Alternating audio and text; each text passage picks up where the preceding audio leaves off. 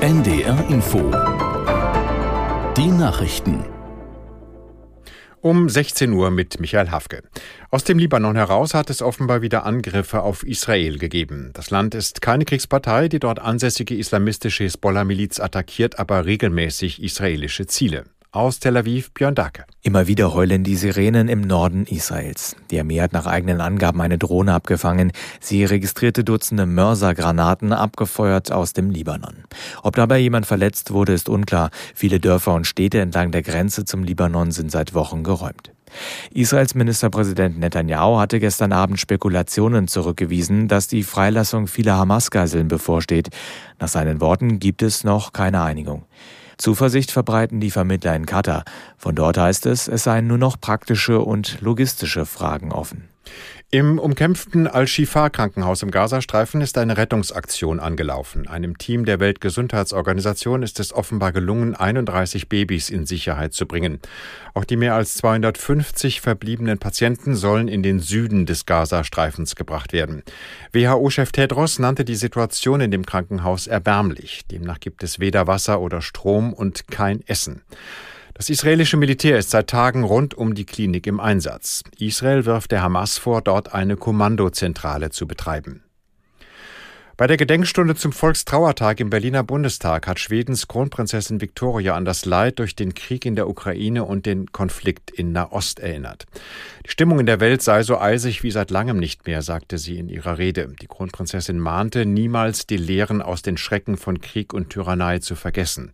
Es sei eine Quelle der Hoffnung, dass die Völker im demokratischen Europa in einer schweren Zeit zusammenhielten. Am Volkstrauertag wird jedes Jahr der Opfer von Krieg und Gewaltherrschaft gedacht.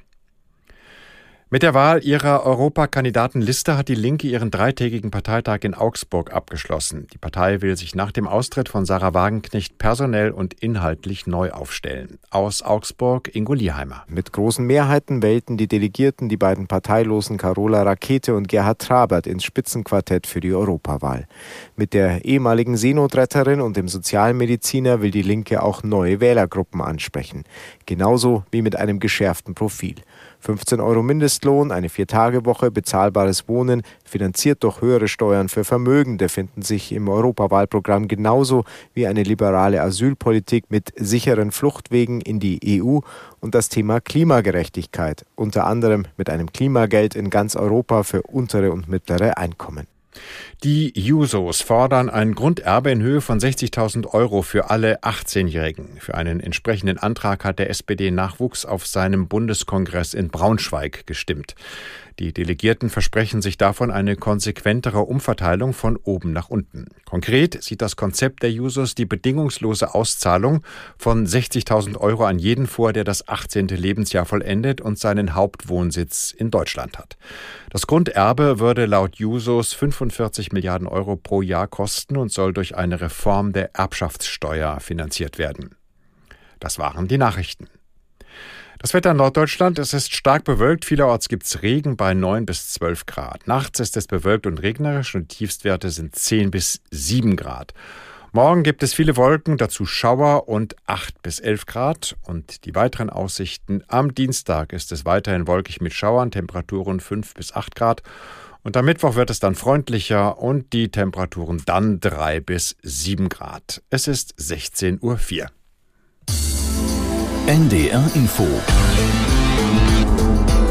Meier Burkhardts Frauengeschichten. Mein Gast in dieser Ausgabe ist Renan Demirkan. Ich habe mit der Schauspielerin vor Publikum in der Ritterakademie in Lüneburg gesprochen. Dort hat sie gerade viel zu tun, denn sie ist für ein Jahr im Team der erfolgreichen ARD-Serie Rote Rosen, die ja in Lüneburg gedreht wird. Zuvor schon spielte Rena Demirkan in zahlreichen Film- und Fernsehproduktionen mit und sorgte auch als Schriftstellerin für Aufsehen. In dem autobiografisch gefärbten Roman Schwarzer Tee mit drei Stück Zucker schildert sie das Schicksal von vier Generationen